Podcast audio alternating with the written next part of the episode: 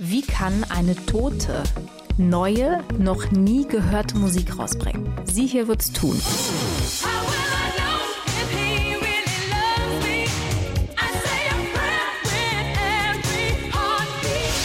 How Will I Know ist einer von zig Mega-Hits, die Whitney Houston zu Lebzeiten hatte. Und jetzt, elf Jahre nach ihrem Tod, ist neue Musik angekündigt. Kriegt ihr in dieser Folge übrigens auch zu hören. Aber neben der Freude darüber, dass es Whitneys krasse Stimme mit einem neuen Song geben wird, werde ich zumindest bei solchen Moves so ein ungutes Gefühl nicht los, dass es da nicht unbedingt allen Beteiligten ausschließlich darum geht, Whitneys Vermächtnis gerecht zu werden was es da für Gerüchte und aber auch Facts zu gibt. Darum geht es in dieser Folge vom Exklusiv-Podcast. Hallo Aline, schön, dass du da bist. Hallo, ja, schön, dass ich da sein darf. Na klar. Aline, du bist Redakteurin und Reporterin bei ähm, RTL, machst die Beiträge, die ihr dann immer auch im Fernsehen seht bei Exklusiv. Und du hast dich in das Thema Whitney Houstons Vermächtnis eingearbeitet. Und du musst mir sagen, wie kann das sein, dass Whitney Houston elf Jahre nach ihrem Tod jetzt neue Musik rausbringt? Ja, ist eigentlich unglaublich, aber wir haben das ja immer öfter bei Künstlern, dass, obwohl sie verstorben sind, plötzlich noch irgendwelche Songs auftauchen, wo man sich denkt, wie geht das denn? Wir können ja erstmal einmal ganz kurz bei Whitney reinhören, dann siehst du, ob das überhaupt was ist.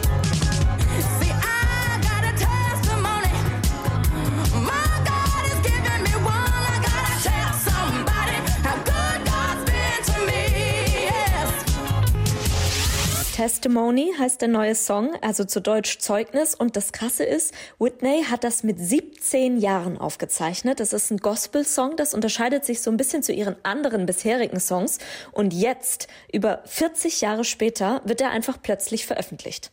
Das ist so krass. Und das ist ja, ist ja nicht das Einzige. Ne? Da kommt ja noch äh, eine ganze Menge, ist da ja noch geplant. Genau, also Ende März soll ein neues Album kommen, auch ein Gospel-Album, I Go to the Rock.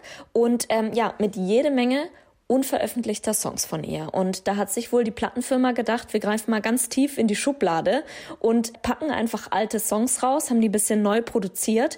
Und ich muss sagen, ich finde, das klingt eigentlich ganz gut. Also Testimony kann man sich schon ziemlich gut anhören, auch wenn man jünger ist. Ich finde irgendwie, das ist eigentlich schön geworden. Ja, ich meine, es ist einfach auch eine krasse Stimme. Das ist ja auch das, was ich immer so oh, so, so tragisch und krass finde, auch nach all den Jahren äh, ist der Gedanke daran, dass Whitney Houston tot ist, manchmal noch immer total unwirklich für mich. Und ähm, macht mich auch immer wieder emotional, muss ich sagen. Und ähm, Ende letzten Jahres, ich weiß nicht, ob du den Film gesehen hast, kam ihr Leben ja auch als Film in die Kinos. Und ähm, da hat man auch noch mal ganz krass sich noch mal erinnern können und vor, vor das geistige Auge sozusagen äh, führen können, dass das halt auch einfach immer wieder die verdammten Drogen sind, ne? Mm, ja, also es ist eigentlich unglaublich und es ist jetzt schon elf Jahre her, also die Zeit vergeht irgendwie schnell. Sie ist damals ja ähm, offiziell, also die offizielle Todesursache war ja, dass sie ertrunken ist.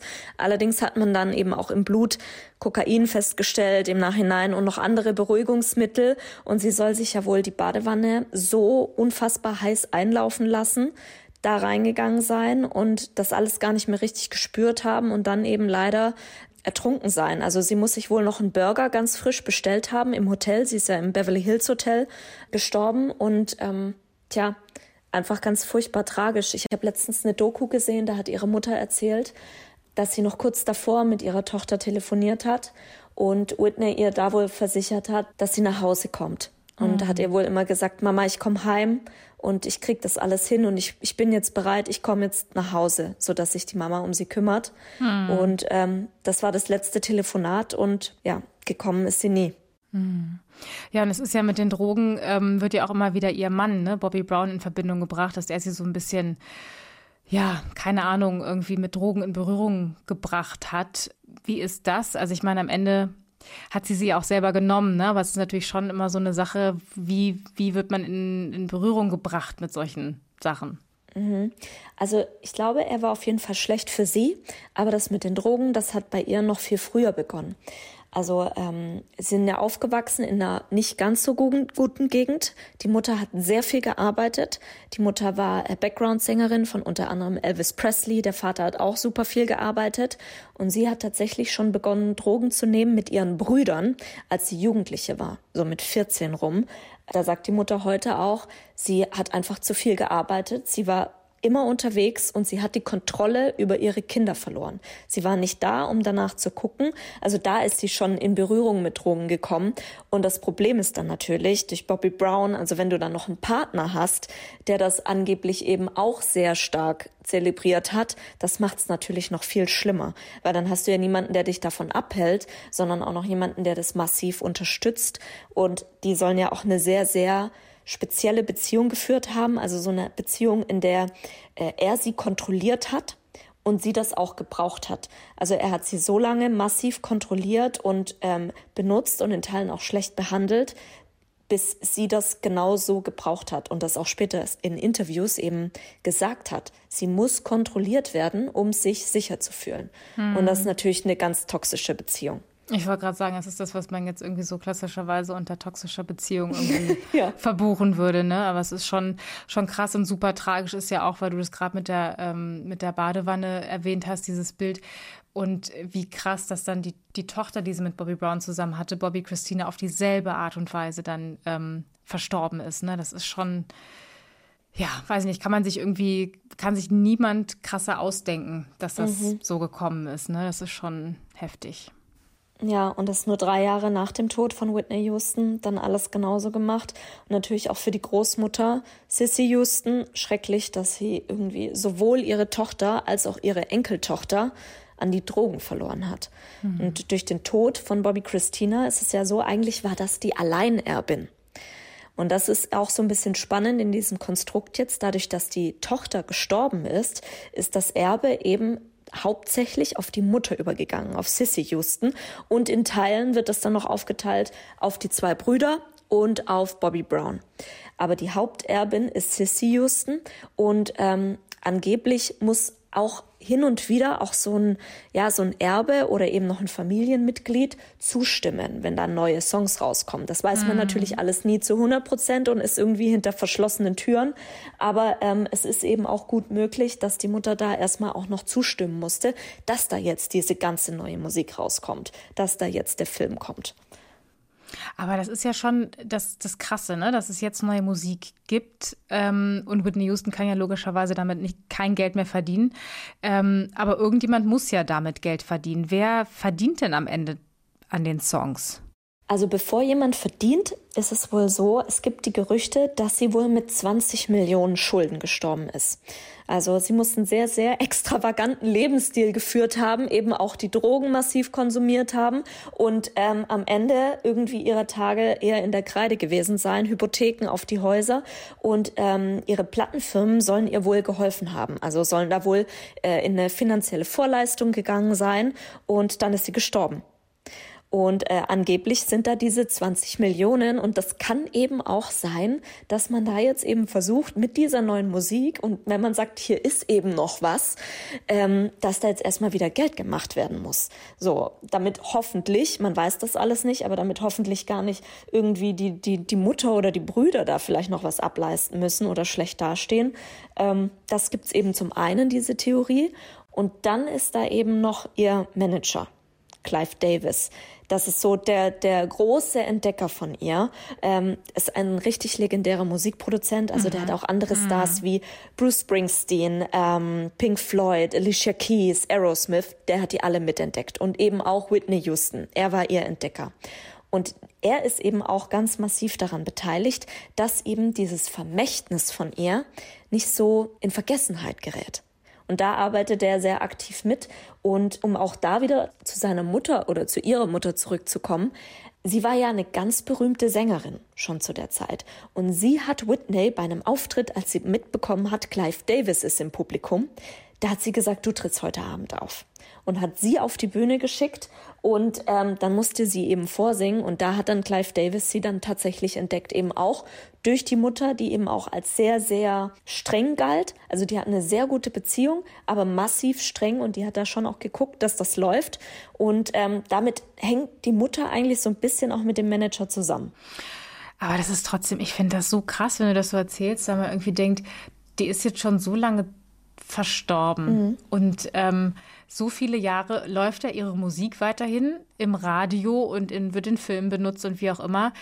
Für den Rechteinhaber klingelt durchgängig seit elf Jahren weiterhin die Kasse. Mhm. Und man fragt sich ja wirklich, wie kann das sein, dass scheinbar immer noch vermeintlich diesen Schuldenberg gibt. Ne? Aber auf der anderen Seite ist es ja tatsächlich so, wenn du den Song nicht selber geschrieben hast, dann verdienst du als Künstler ja gar nichts dran. Es verdient ja derjenige, der den Song geschrieben hat, mit jedem Mal, wenn der Song im Radio läuft oder irgendwo anders spielt, ne, über die GEMA-Gebühren.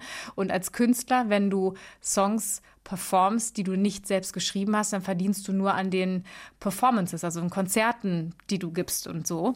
Und das kann sie ja nun nicht mehr. Deswegen, ähm, ja, ist das irgendwie so spannend, dass es da immer noch diesen Schuldenberg gibt und wo du sagst, irgendwie die Plattenfirmen wollten ihr irgendwie helfen. Da habe ich gedacht, ja, aber natürlich auch so ein bisschen aus Eigennutz, ne? Weil wenn man irgendwie ähm, der, der ging es halt so schlecht, wie es ihr ging. Ne? Ja. Ne? Und ähm, die hätte vielleicht einfach mal eine wirklich ernst gemeinte Pause gebraucht. Und wenn man dann sagt, komm, pass auf, ähm, wir helfen dir ein bisschen, damit du weiter auf Tour gehen kannst und weiter hier irgendwie die Verträge erfüllst, ist das natürlich auch so ein bisschen, finde ich, hat das hat das ein kleines Geschmäckle irgendwie, diese Hilfe von den Plattenfirmen. Aber gut, am Ende steckt man da nicht so richtig drin. Aber es ist schon, ah, weiß ich nicht, ich habe diesen Film halt irgendwie auch noch so vor Augen und denke mir so, boah, die arme Frau mhm. ist am Ende so so ausgelutscht worden, ne? Und irgendwie die Welttour am Ende noch, wo man irgendwie das Gefühl hatte, boah, weiß ich nicht, ob das jetzt so gut war. Und das haben wir ja alle noch. Ich weiß noch ganz genau diese, diese ähm, die Snippets, die da viral gegangen sind, so Ausschnitte von den Konzerten damals, wo sie ja einfach fast keinen Ton mehr getroffen mhm. hat. Ne? Und das ist ja auch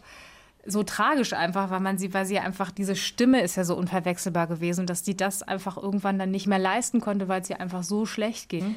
Ja. Ähm, und klar, die Mutter, ne, ist ja auch, also ja, ist halt einfach auch streng, so gut das Verhältnis gewesen sein mag, ne? wenn du da jemanden hast, der einfach ähm, von dir möchte, dass du ablieferst und wo du auch gar nicht so richtig schwach sein kannst, war immer so mein Eindruck, ist das natürlich irgendwie auch in dieser Konstellation auch nicht so richtig gesund, sondern vielleicht auch ein bisschen, bisschen toxisch. Und das ist ja tatsächlich so ein, habe ich so das Gefühl, so ein Thema, was sich durchzieht in Whitneys Leben, dass man das Gefühl hat, es ist, es waren viele toxische Menschen in ihrem Umfeld, die sie sich vielleicht irgendwie auch, gut, die Mutter hat sie sich nicht ausgesucht, aber Partner hat sie sich ausgesucht und so weiter. Ne? Und bei Clive Davis, bei ihrem Manager, da hatte ich so ein bisschen das Gefühl, der hat natürlich auch finanzielles Interesse, klar, aber irgendwie hatte ich bei dem so das Gefühl, dass der, dass der schon auch, dass der ein Herz für sie hat, nenne ich es jetzt mal.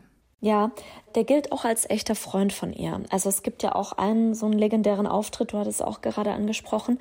Da unterbricht sie das Konzert und man, so ein Zuschauer hat sie dann gefilmt und es sieht halt so aus, ne? Man kann, jeder kann sich da sein eigenes Bild machen, als würde sie auf der Bühne kurz koksen müssen, um wieder weitermachen zu müssen. Und er hat das natürlich auch alles mitbekommen. Ne? Wenn du der Manager und Produzent bist, dann weißt du ja, was da los ist. Und er hat sie regelmäßig in Kliniken gebracht. Also er gilt schon als Freund von ihr und er hat ihr auch diese Auszeiten gegeben. Er wollte, dass es ihr gut geht.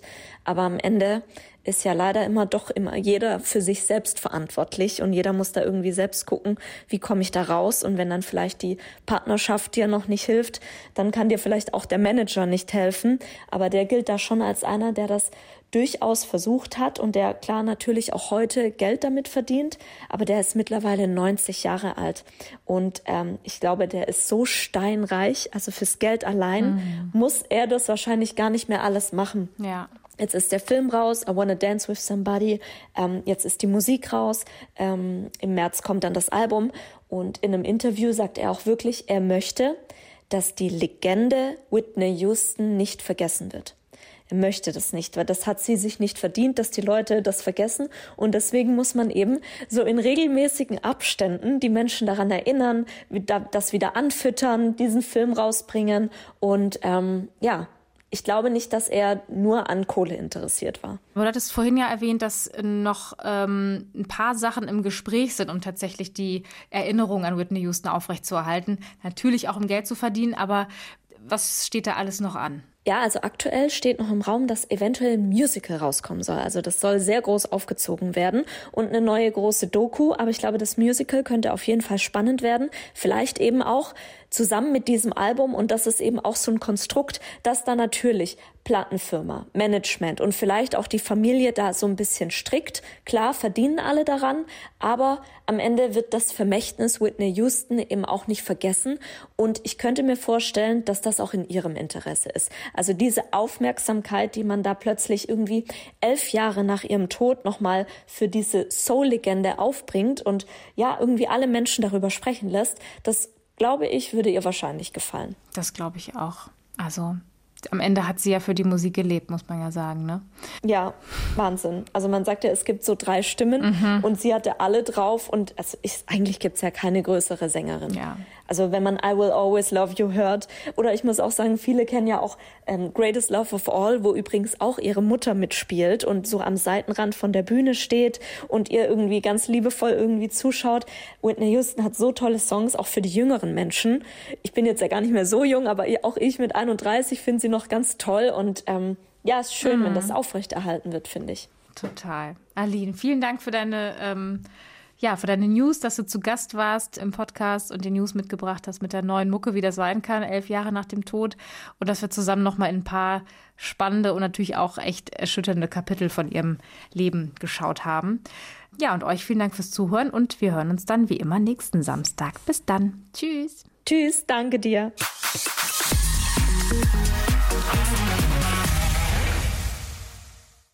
Dieser Podcast ist eine Produktion der Audio Alliance.